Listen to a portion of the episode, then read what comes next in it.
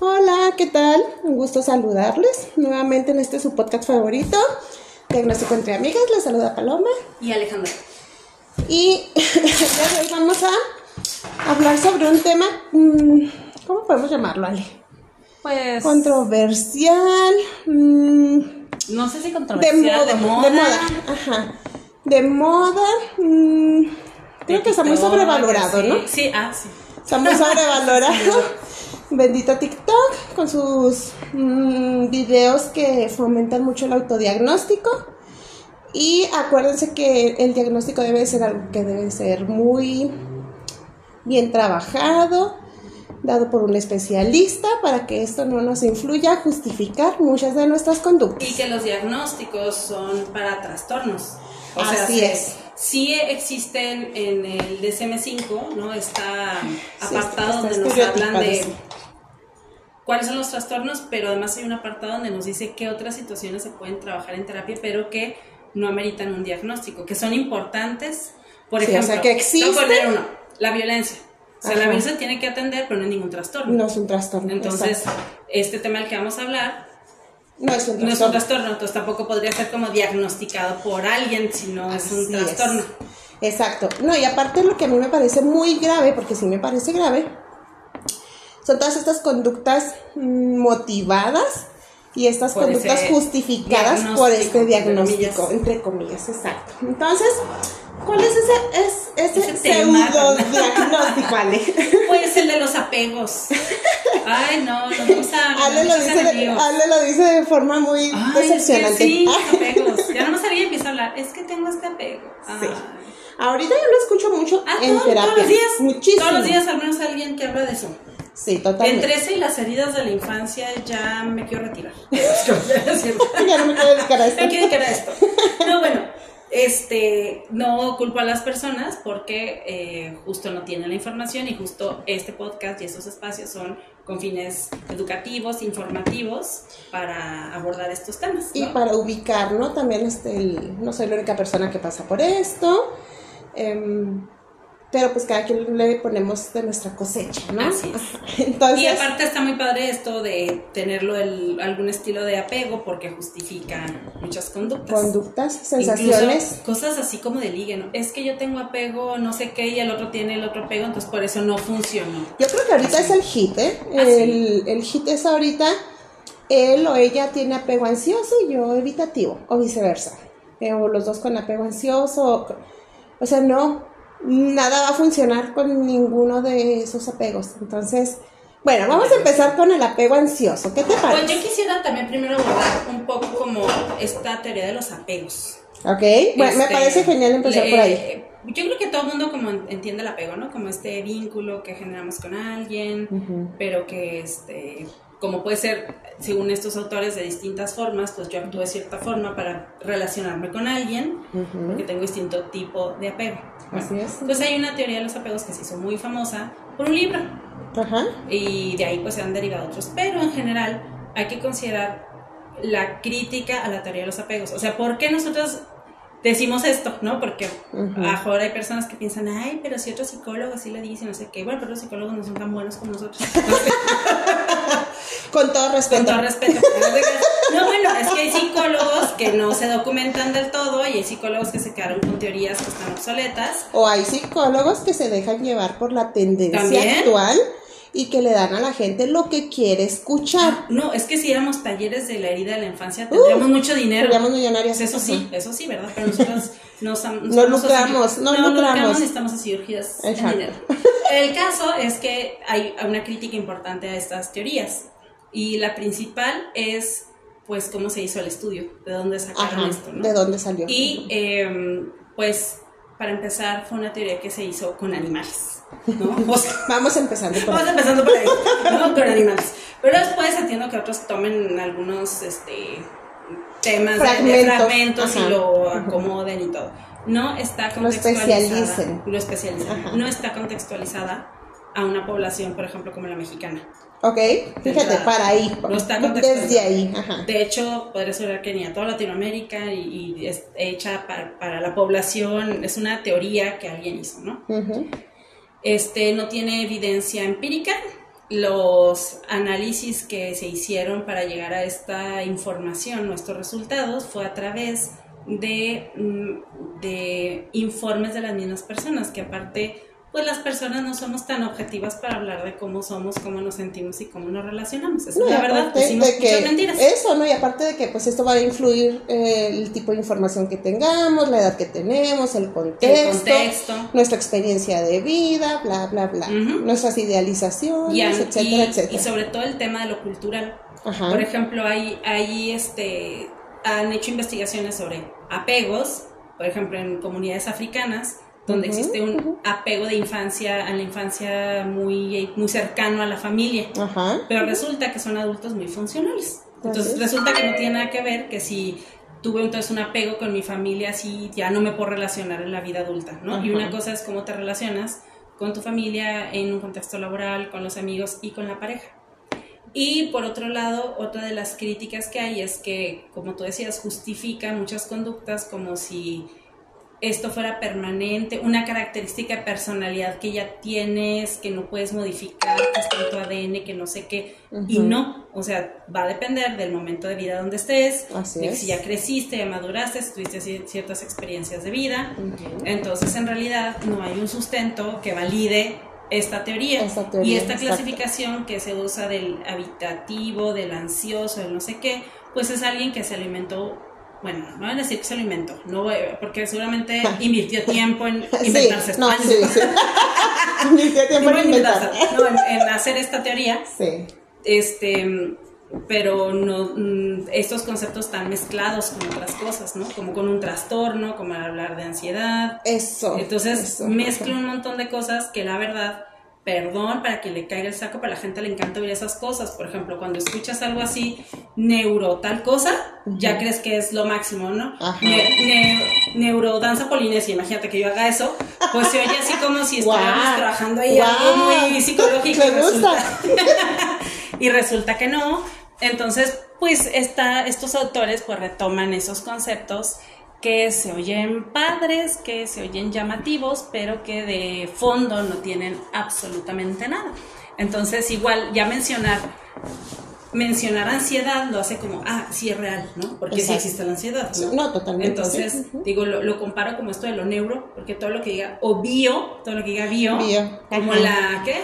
Biodescodificación, Biodescodificación. Que, es, que es una Ay, no quiero decirlo. O barras de acceso.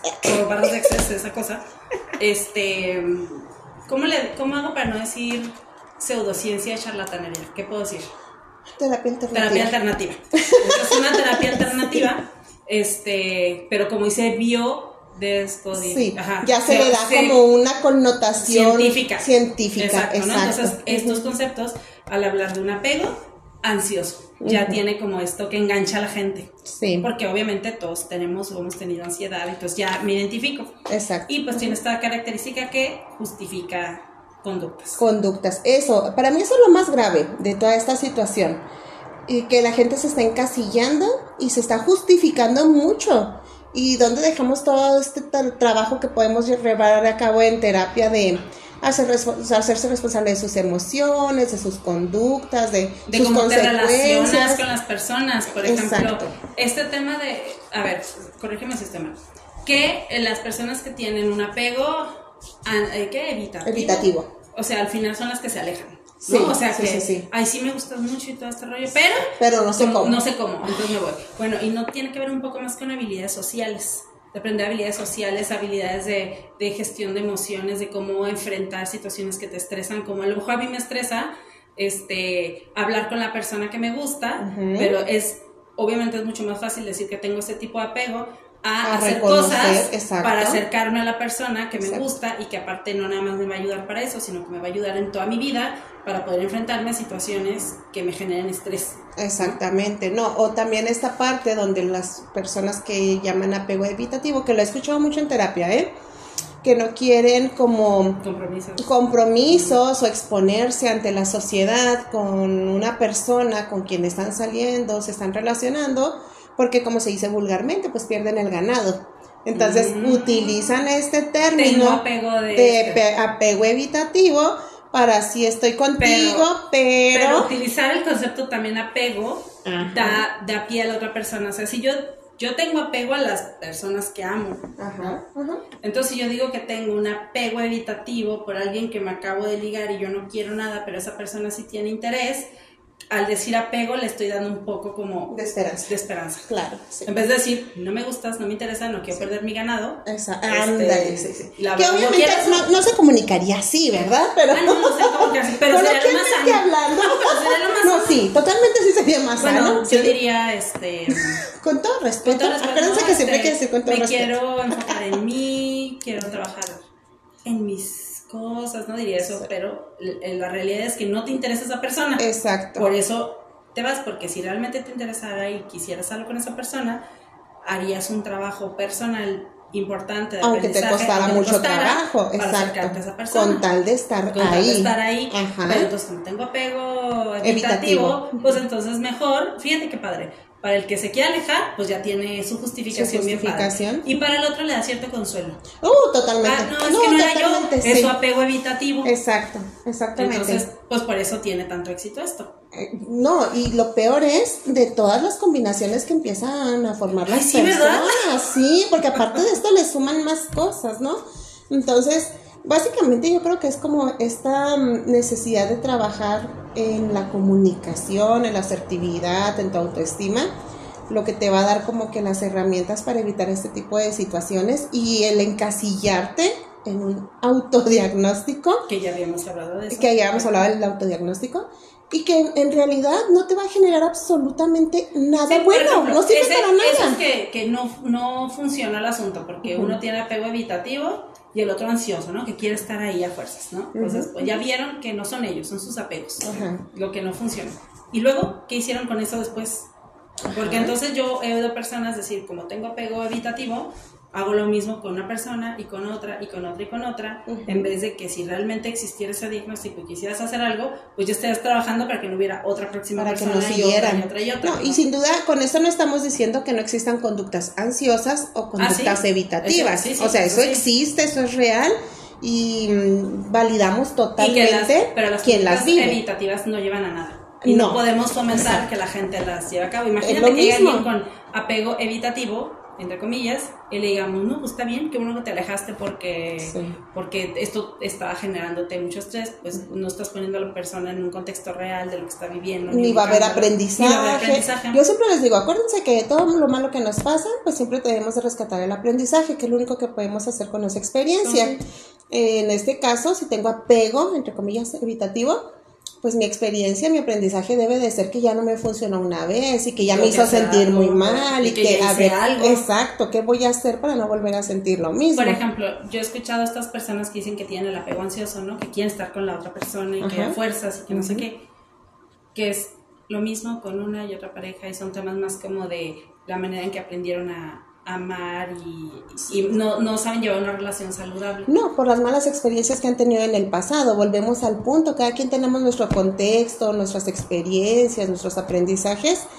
Y entiendo que hay personas que, bien dice el dicho, la burra no era arisca, la hicieron, donde han vivido situaciones muy estresantes, agobiantes. Este, Pero no se te hace que lo lógico sería. Yo tuve una experiencia, he tenido muchas experiencias súper difíciles y me han sido infiel y me han maltratado y me han humillado y me han dejado y, y no confío en las personas.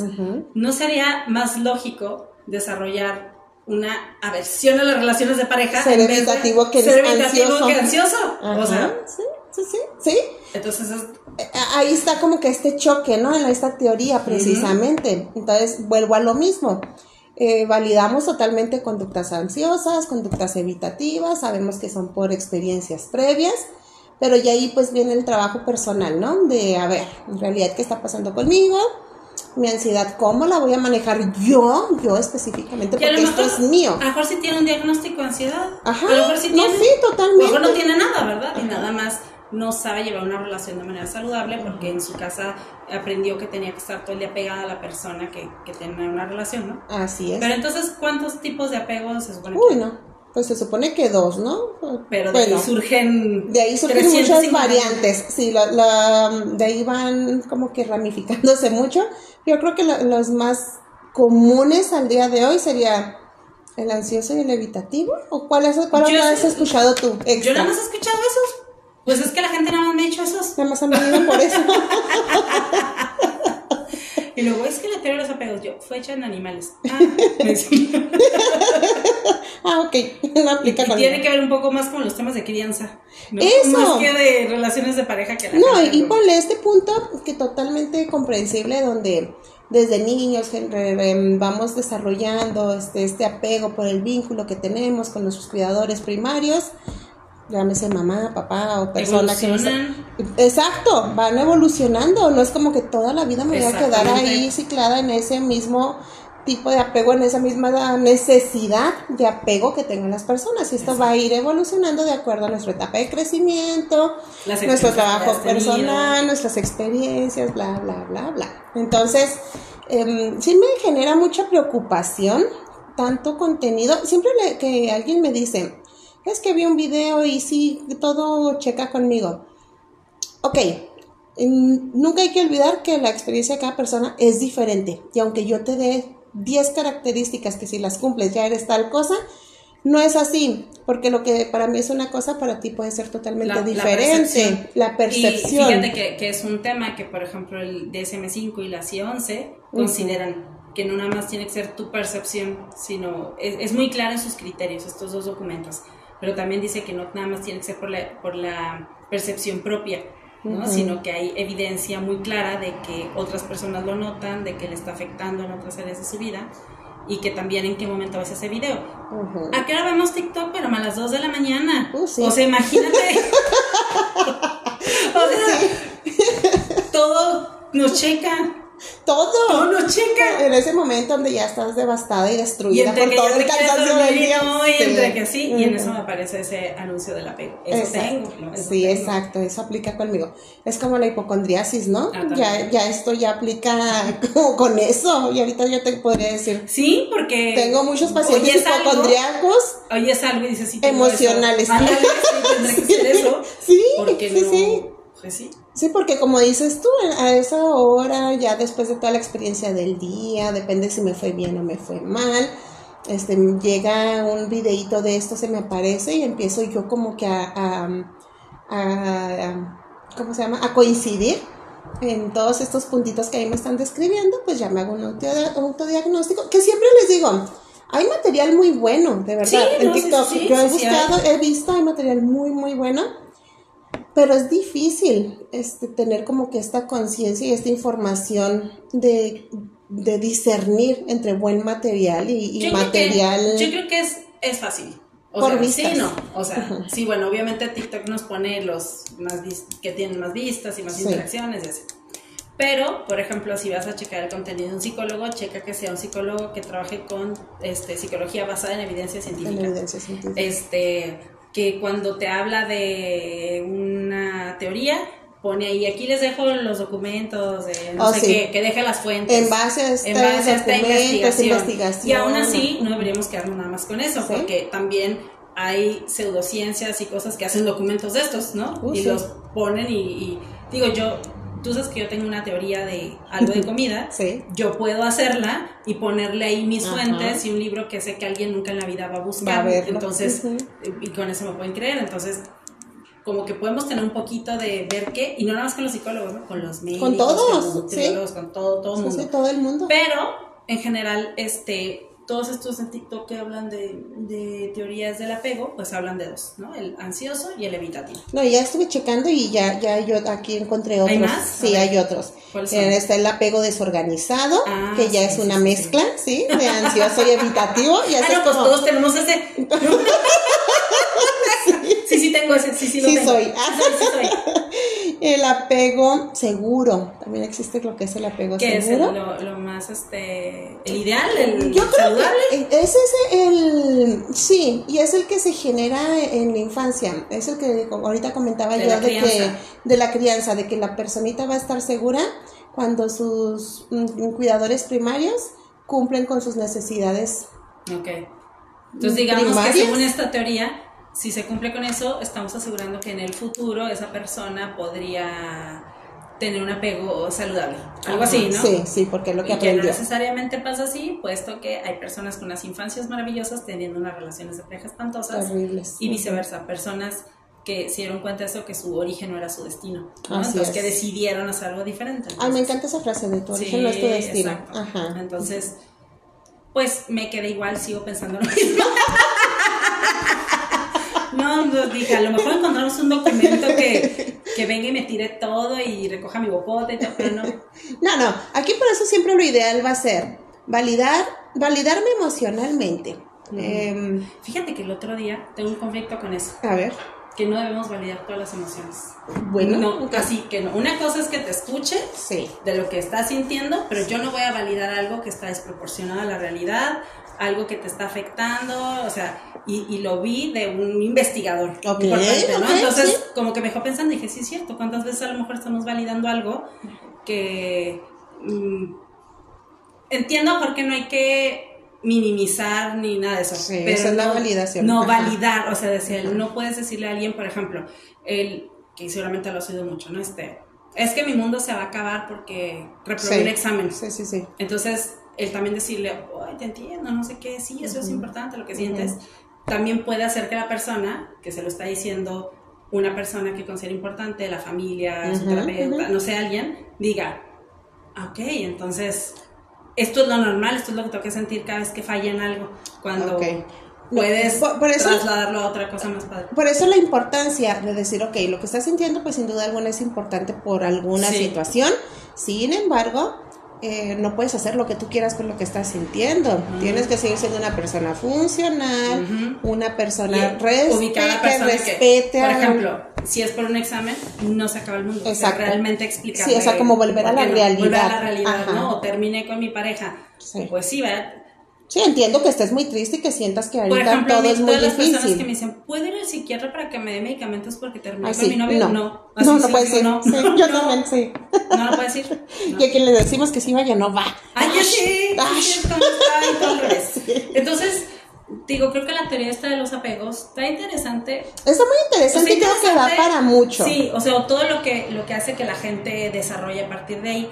Y está bien, o sea, a lo mejor el otro día alguien me decía, es que nada más los conductistas le llaman de forma distinta. En vez de que ustedes le llamen heridas de infancia, ustedes le llaman experiencias Ah, previas sí, y no sé qué. ajá. Sí, pero no, no es lo mismo. No, No, Porque no, una no cosa tiene validez científica y la, otra, no. Así de sencillo, ¿no? Y este, y, y esto de heridas de la infancia, aparte clasifica a las personas, ¿no? Igual esto. Entonces yo estoy en este o en este o en este, o ya tengo la mezcla, ¿no? Lo que acabamos de ver ahorita. Exacto, exacto. O esto de que yo justifico mis acciones porque yo estoy diagnosticada con cierto tipo de apego, pues tampoco es válido. Entonces, eh, bueno, es incorrecto porque pues yo debo ser responsable de mis acciones y de mis palabras. Entonces, creo que este tema da para mucho. Podríamos abordar el siguiente como solo un tipo de, a- Solo el de apego, apego tal. ansioso, Y, y apego. lo que hemos oído. Estos cuatro tipos de apego que mencionamos Ya, con eso ahorita. vamos a terminar la temporada. Y vamos a ir analizándolos uno a uno.